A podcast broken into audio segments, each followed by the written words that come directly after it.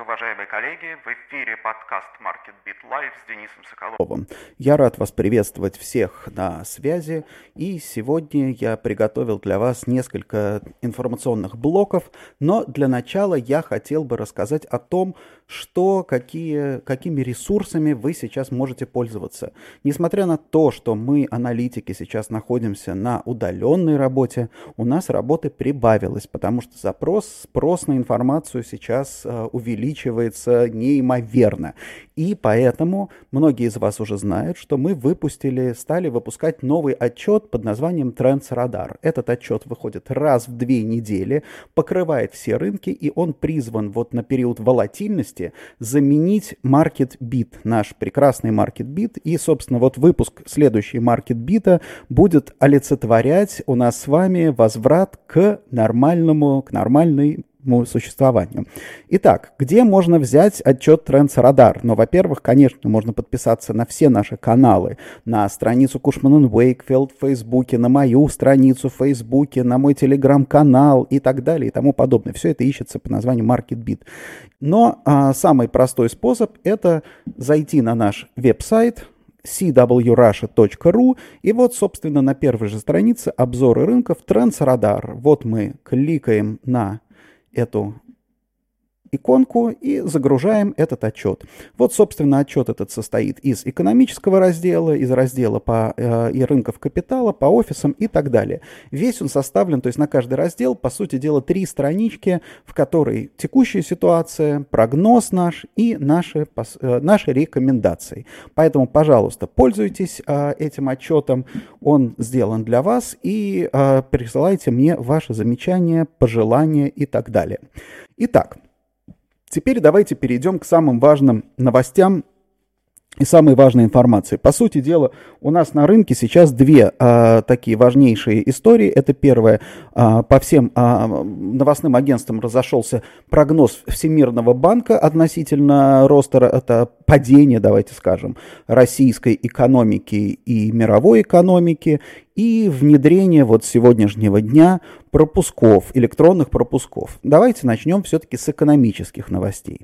Что с экономическими новостями важно? Дело все в том, что, конечно, никакого здесь там скандала, никакого шока от этих э, прогнозов нету, да, потому что, собственно, обновление моделей, вот все макроэкономические службы уже э, некоторое время назад обновили модели. На прошлой неделе мы, вот, в частности, я увидел новую модель от Oxford Economics. Вот а, просто чтобы сравнить, Oxford Economics считает, что в 2020 году мировая экономика сожмется на 2,7%, мировой банк сожмется на а, 3, Мировой банк считает, что мировая экономика сожмется на 3%, Оксфорд Экономикс э, считает, что Россия упадет на 6,7%, Мировой банк считает, насколько я помню, порядка 7%. То есть, в принципе, близкие прогнозы. То есть, Россия как при росте отставала от мировой экономики, так и, собственно, при падении опережает мировую экономику. А, но на самом деле надо понимать, что это не является плохой новостью. Вот очень важно, потому что сейчас многие тоже начнут говорить, ой, кошмар, катастрофа и так далее. Здесь важен а, такой вот среднесрочный прогноз, потому что Oxford Economics, например, говорит, что Россия а, минус, да, мир минус 2,7 в этом году, плюс 5 в следующем году. Да? А, соответственно, Россия минус 6,7 в этом году, плюс 6,9 в следующем году. То есть а, речь идет о том, что следующий год, в принципе, компен... должен компенсировать падение этого года. И это, в общем-то, на самом деле для нас, для всех неплохая новость, потому что, да, действительно, этот год для многих бизнесов, для экономики потерян. То есть все задачи перед всеми бизнесами, ну, перед большей частью предприятий, организаций, там, компаний, стоит одна – минимизировать потери этого года, да, желательно закончить год без убытков, соответственно, в следующий год позволит э, компенсировать все, что было потеряно в этом году. То есть это такой базовый прогноз, и в этой связи на самом деле я рекомендую всем, кто сейчас там считает бизнес-модели, замучив, мучается, пересчитывая их, их каждый раз, я бы советовал составлять просто вот следующий, вот этот цикл брать двухлетний. Двухлетний и, в принципе, консервативно с нулевым ростом за два года. То есть падение в этом году, а, отскок в следующем году. Потому что тогда это позволит, да, это позволит не пересчитывать постоянно все вот эти вот модели. Потому что сейчас прогнозы, они будут меняться, они будут меняться каждые две недели. Почему, собственно, мы и выпускаем Radar а, раз с циклом в две недели, да, потому что прогнозы меняются, мы должны быть в курсе этого, но тем не менее, да, тем не менее планировать, вот с моей точки зрения, планировать сегодня надо на следующую неделю и на следующий год, да, вот так вот, то есть два цикла промежуточные, вот на, там, на квартал, это, в общем-то, пока сейчас достаточно неблагодарная история, что делать со следующим кварталом, как о нем думать, я поговорю чуть-чуть позже. А теперь давайте немножко вот порассуждаем с вами вместе по поводу того, с чем мы сейчас столкнулись. Я вот считаю, что это то, что сейчас происходит, а, по аналогии с Великой депрессией, нужно называть будет Великая изоляция, да, или какой-нибудь The Great Lockdown. А, вот а, я думаю, что в историю это войдет именно под таким названием. Да? Это то, что потому что происходит во всем мире, это то, что сейчас, э, с чем сталкиваются абсо- абсолютно все, кто-то в разной фазе. Э, например, да, например, наши коллеги из Восточной Европы, мы видим, что у них уже заражения пошли вниз, да, они уже по, как бы перевалили через пик. Мы еще только карабкаемся вверх для России, но тем не менее, да, тем не менее, это войдет вот под этим, э, под этим, наверное, названием. Что здесь характерно? Вот с такой, кстати, ситуацией ситуации мы не сталкивались никогда, потому что все кризисы, то есть это даже я не готов называть кризисом, потому что все кризисы до сих пор экономические, они были связаны с разрушением инфраструктуры какой-либо. Да, возьмем 2008 год, например. Да, 2008 год – это банкротство, это разрушение финансовой системы, по сути дела. Она тогда рухнула, она не устояла. Финансовая система – это как кровеносные сосуды экономики, да, то есть как тром такой вот образовался, кровь, да, или наоборот, да, я не знаю, там, организм потерял столько крови, что понадобилось несколько лет для того, чтобы его, восстан... его восстановить. То есть вот это вот произошло структурное, структурное изменение изменения. Для нас в России, например, 2015 год, это был год да, тоже структурных изменений, это санкции, это полное отсечение мирового капитала от нас, да, то есть нас от, отодвинули от мировых рынков капитала и от мировых инвестиций. Дальше, соответственно, закрытие границ для продовольственных товаров, то есть разрушение привычных цепочек поставки, разрушение привычных там, торговых форматов. Это тоже, на самом деле, в России 2015 год, это был структурный кризис. То, что мы сейчас наблюдаем, пока, пока, по крайней мере, выглядит э, и является просто остановкой, да, остановкой развития, паузой, да, то есть как будто вот все легли спать, впали в спячку, да, впали в спячку, пока разрушений никаких нету в мире особенно. Об этом мы, кстати, еще позже поговорим, потому что какие могут быть здесь разрушения. Вот, а поэтому, собственно, все достаточно оптимистичны с точки зрения отскока, да, другое дело, что, например, там существуют там негативные модели, да, самые там пессимистические модели. Самая пессимистическая модель, которая заключается в следующем, которая заключается в том, что у нас, допустим, локдаун этот продолжится до, а, там, допустим, до осени, а потом еще будет вторая волна. Да, вот это вот пессимистическая модель. Но пока даже самые пессимистические модели не говорят о, там, опять же, о каком-то коллапсе там, банков или финансов, потому что на самом деле глобальные а, мировые экономики прошлый кризис очень неплохо научил. Научил, то есть вот эти все меры там, регулирования, мониторинга, стресс-тестов и так далее, они оказались, они оказались очень полезны сегодня, да, поэтому есть, существует очень серьезная надежда и расчет на то, что это не пере, перейдет в такой системный кризис. Теперь а, посмотрим на то, какой системный кризис здесь в принципе мог бы быть.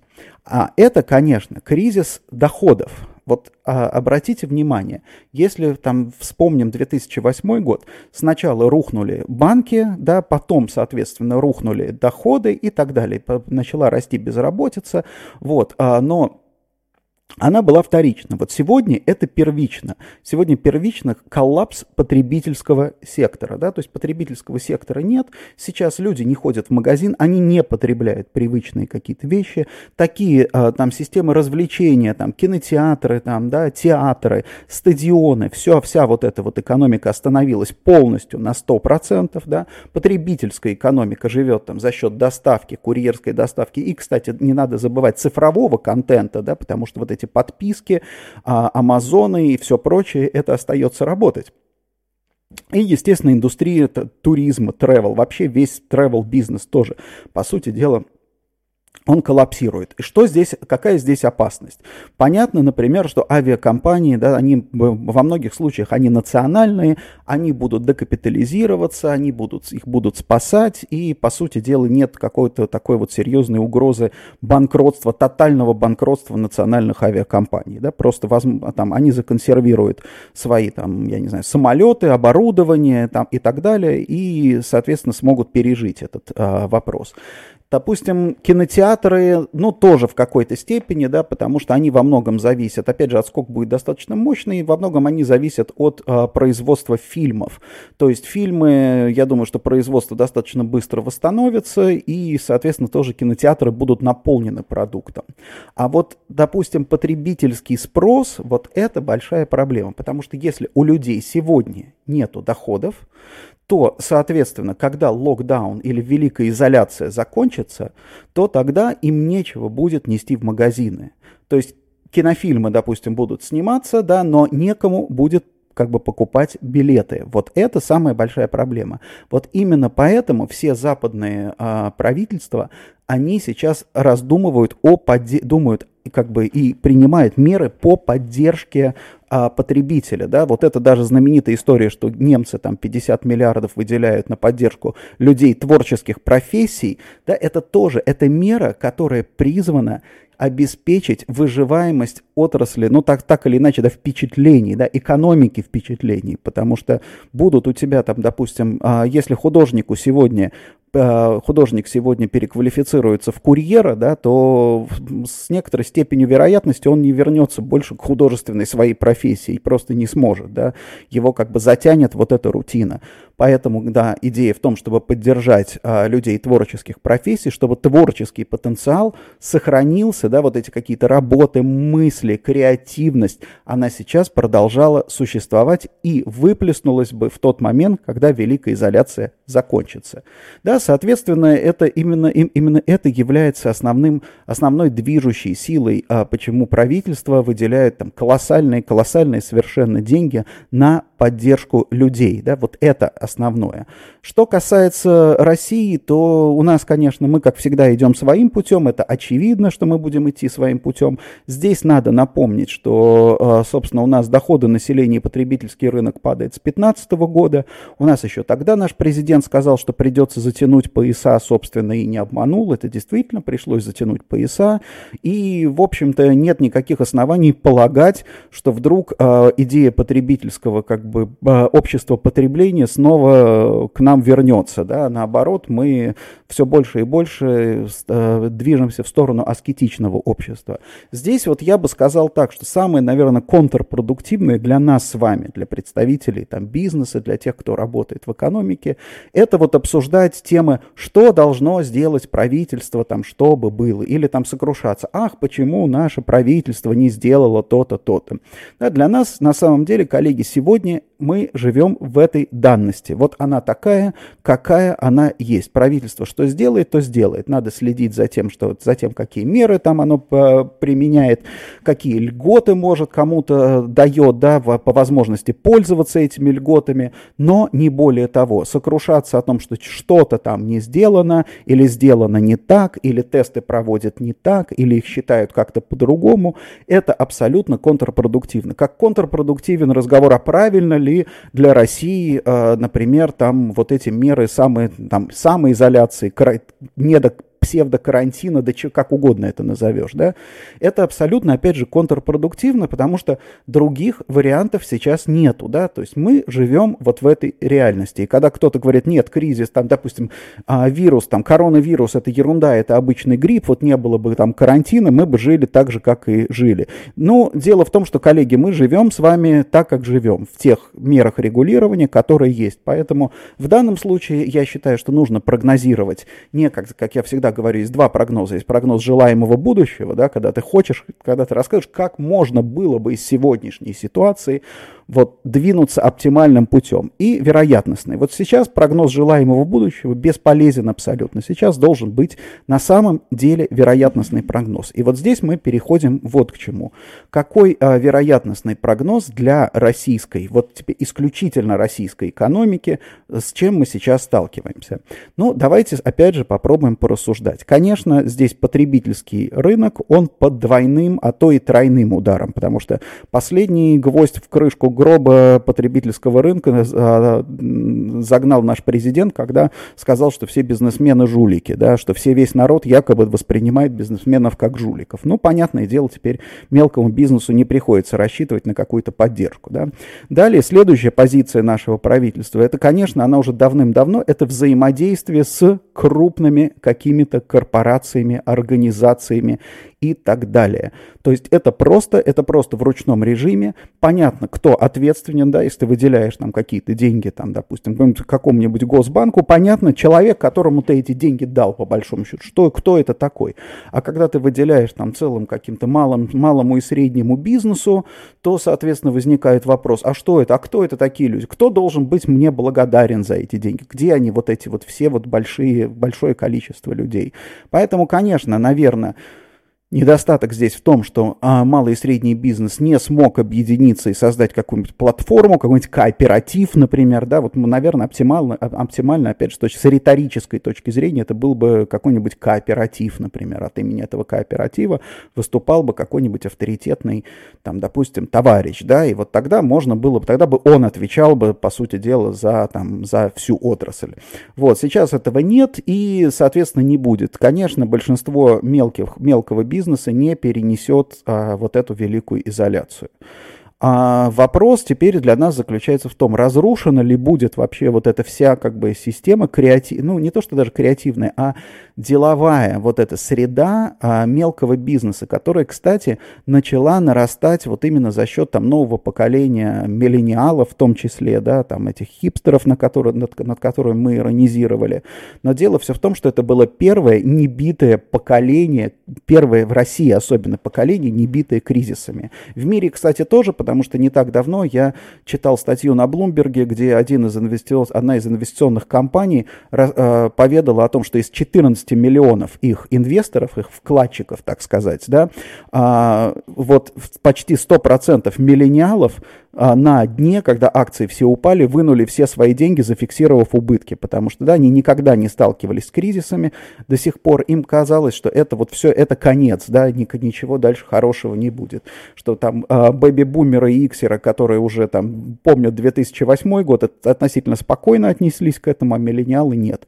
И вот сейчас у нас, да, у нас э, в России первое небитое поколение а получит вот этот вот урок, да, если кто помнит, кто достаточно взрослый, кто помнит 1999-2000 э, год, вот тогда у нас сформировалось там целое поколение бизнесменов, потерявших бизнес, да, вот те самые, вот очень же много людей, которые потеряли, у них, у них был бизнес до 98 -го года, ну, какой-то там полулегальный, там, какой угодно бизнес, да, вот, они потом в 98 году все, по сути дела, потеряли, несколько лет там ушло, ушло на то, чтобы свои отношения, ну, не с банками тогда, а с криминальными структурами вычистить. И, в принципе, да, из них сформировалось поколение людей, которые говорили, нет, больше никогда я вообще бизнесом заниматься не буду, потому что это был такой страшный стресс. Вот сейчас, наверное, для России важнее всего, важнее всего вот это вот, вот не допустить, не допустить таких, э, таких процессов, не допустить таких процессов, не допустить того, чтобы люди э, оказались снова вот э, в, такой, в такой, что называется, депрессии. Это, конечно, не, не столько экономические меры, сколько, наверное, социальные. Посмотрим, что из этого получится, э, потому что все равно, в общем-то, даже когда рынки, рынки откроются, альтернатив созданию своего бизнеса не будет. То есть, э, если эти люди как бы Понятно, что там нынешние бизнесы их обанкротятся, закроются, да, но если они будут готовы уже научены на новом этапе снова, да, снова вступать в эту реку, то, в принципе, это не будет а, проблемой такой вот, такой, такого вот структурного изменения. Следующая опасность, которая нас под, под, подстерегает, это, конечно, все-таки у нас а, качество регулирования не такое высокое, это банковский, потенциальный банковский кризис. Вот а, здесь я недостаточно, конечно, квалифицирован о том, чтобы говорить, насколько насколько велика эта вероятность, но, собственно, вот за этим надо следить. Надо следить за, я считаю, надо следить за показателями, а, банк, банковскими показателями. Вот сейчас, да, ипотечные кредиты, опять же, вряд ли, теоретически они не могут вызвать, да, у нас обвала банковской системы. У нас все, весь ипотечный долг, если я не ошибаюсь, около 7% ВВП.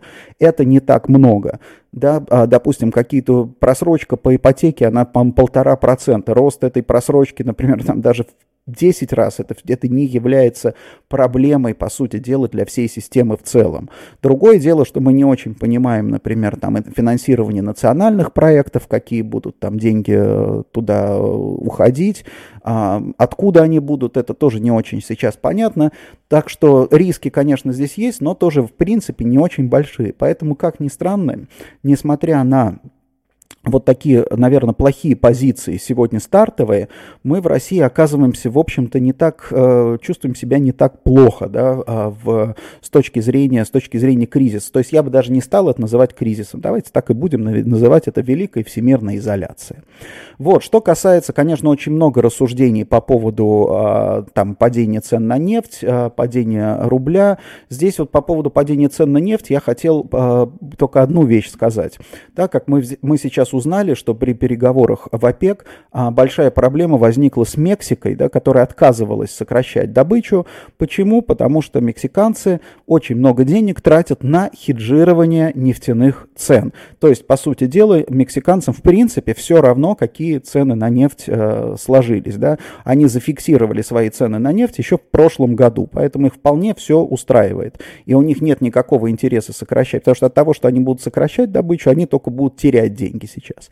И вот здесь я подумал, а почему вот, вот странно, у нас есть фонд национального благосостояния, почему Россия не может, не могла хеджировать цены на нефть? Почему мы всю жизнь, вот последние все годы, мы живем вот так, ой, а если цены на нефть упадут, то что же будет, какой же будет кошмар? А почему мы не могли хеджировать эти, на, э, эти нефтяные цены? Да, это бы стоило нам там каких-то, может быть, даже вполне ощутимых денег, но, да, но тогда у нас была бы уверенность там в завтрашнем дне, то есть было понятно, понятно, сколько нужно денег тратить на хедж, да, было, было бы понятно, какие там цены у бюджета, тоже наполнение бюджета было бы тоже вполне привычное.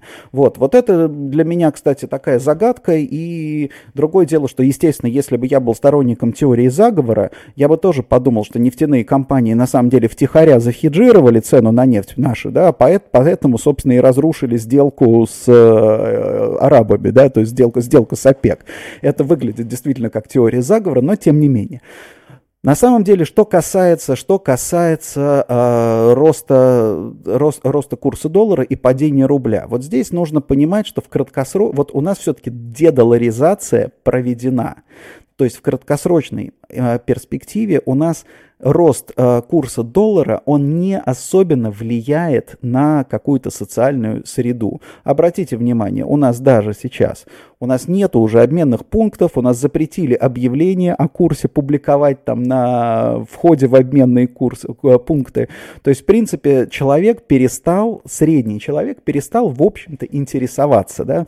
Опять же, человек считает, что они, там, люди считают, что они покупают китайские товары, там, а на китайские товары это все не распространяется, а потом, если учесть, что сейчас вообще такой вот локдаун, непонятно, чего там с ценами происходит, то, в принципе, как бы, да, вот, мне кажется, население сейчас не очень, как ни странно, не очень чувствительно будет к росту цен. Э, люди будут более чувствительны к росту, э, именно к падению доходов. Вот это будет. Им будет казаться даже, да, что при сохранении доходов эти доходы как-то упали, потому что, ну, вроде как, вот, вот денег стало меньше, да, вот их хватать стало на меньше. То есть вот эта вот идея как бы инфляции и рост цен, я думаю, что уйдет на второй план. Какие здесь социальные, на самом деле, какие социальные риски? Вот социальные риски, кстати, я вижу здесь а, вот какие. А, у нас за последние годы прошло, произошло фактически вот как бы наше общество потеряло транспарентность, прозрачность. То есть, э, допустим, средства массовой информации государственные, они рисуют какую-то свою, в общем, достаточно вымышленную картину мира, да, и жизни там в России в том числе, вот, и они живут вот в этой своей среде. Человек адаптировался, люди к этому адаптировались, они понимают, что вот это вот там та какая-то жизнь, да, а у нас вот повседневная какая-то другая жизнь, и все, все, все всегда врут, да. Окей, хорошо. Но дальше возникает проблема, я не думаю, что это, кстати, будет проблема Москвы, но это может быть проблема регионов. Это паника, да когда на самом деле там э, начнут ходить страшные слухи о количестве там смертей, о том, кто завез этот коронавирус, там какие-то самые могут быть фантастические теории заговоров там про рептилоидов и так далее, и региональные власти не смогут это погасить с помощью своих там каналов СМИ, потому что, ну как бы люди, да, да, ну понятно, они там рассказывают, их даже и слушать нечего, потому что, да, что они там все, все всегда выдумывают, и даже говоря там, допустим, правду, говоря там а, как бы реально реально, о реальной ситуации, я боюсь, что они не, в некоторых случаях не смогут этого сделать. И вот это, мне кажется, для России самая большая проблема, потому что это может провести, да, кстати, и к каким-то национальным конфликтам, между прочим, и межрегиональным конфликтам, да, потому что уже некоторые аналитики начинают говорить про вирусную федерализацию. То есть, когда в регионах регионы начинают вести себя относительно самостоятельно, мы уже там читаем иногда про какие-то гонения на москвичей, потому что реально, да, Москву там, допустим, допустим, коронавирус привезли из Италии, а во все регионы, по сути дела, привезли коронавирус из Москвы.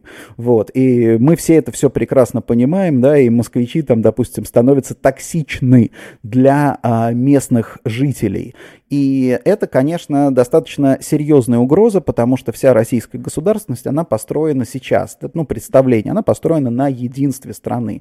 И вот сейчас оказалось, что понадобилась федерализация, да, потому что действительно в одном там, если, допустим, в каком-то регионе нет случаев там заболевания коронавирусом, зачем там локдаун, да, зачем там держать людей э, дома, вот. А с другой стороны, а как узнать, есть они там или нет в реальности, да, если, допустим, начальству региона региональные власти докладывают, все везде докладывают, что вообще все хорошо, да, то есть никто не знает, что там в реальности. Вот это, конечно, очень серьезное испытание, я считаю, для российского государства. Вот за этим, вот за этими а, проявлениями федерализации я бы а, порекомендовал, ну и сам буду тоже очень внимательно наблюдать, потому что они, конечно, повлияют на экономическое развитие. Вот, посему а, тогда уже а, подходя, подходя к концу, что мы имеем на сегодняшний день? Вот а, мы имеем на сегодняшний день все вообще везде очень противоречивые цифры. Если говорить про недвижимость, год начался очень хорошо. То есть все индикаторы до сих пор, в общем-то, вот такие накопленным итогом, первый квартал, они все в зеленой зоне, все замечательно, да. Теперь получается, то есть как бы все замечательно по цифрам, с другой стороны мы чувствуем, что что-то не так, да, и начинаем гадать, а что будет во втором квартале. Я опять же, хотел бы призвать вас. Вот сейчас меньше, как можно меньше сил, внимания тратить на вот всю эту хаотичную информацию о том, сколько когда заболело, сколько где там умерло, кого куда привезли, кого как, как лечат.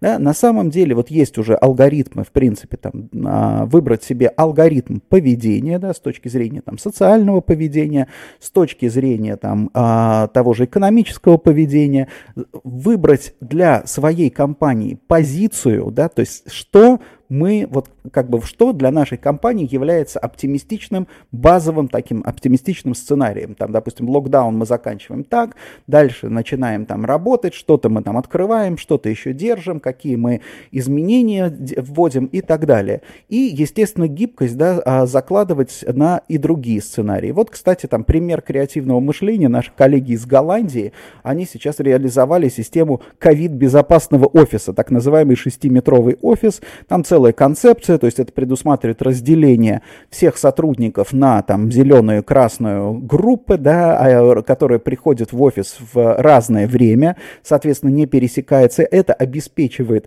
не меньшую плотность людей в имеющемся офисе, разметка, рассадка и перепланировка офиса тоже обеспечивает социальную дистанцию внутри офиса при, опять же, при сохранении интеракции, интерактивности.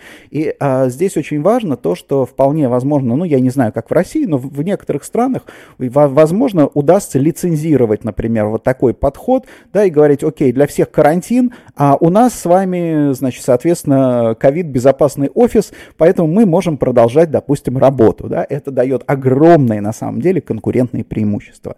Вот тоже э, мы делали, допустим, опрос, барометр он э, рассылали две недели назад, и э, получили очень интересные ответы, что, по крайней мере, 30% респондентов наших, они рассчитывают усилить свои конкурентные позиции в результате вот этой великой всемирной изоляции.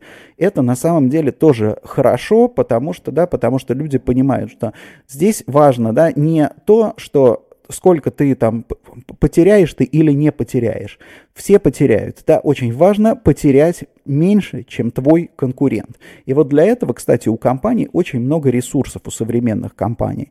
Как, допустим, да, как потерять меньше и в деньгах, и здесь важно понимать в людях, потому что следующий, да, следующий этап для многих компаний, для многих современных бизнесов люди – это важнейший ресурс. Офис ты можешь быстро снять, а опять же, уволенный человек, там, допустим, который пере, вынужден был переквалифицироваться в курьера, да, насколько сможешь ли ты его опять обратно взять, и будет ли он такой же квалификации через год, и захочет ли он, да, или, может быть, его этот дауншифтинг привлечет, или он вообще куда-то уйдет в другую сферу. Вот это, это, это важно, да, сохранение всех ресурсов, имеющихся, и, соответственно, сохранение там, задел по активности. Вот, например, я знаю, что многие компании, ну, собственно, мы в том числе этим занимаемся, сейчас вычищаем IT наши системы, базы, да, учимся пользоваться вот этими там технологиями а, мультимедийными, потому что, да, потому что это важно, это то, что после локдауна все равно будет давать огромное конкурентное преимущество.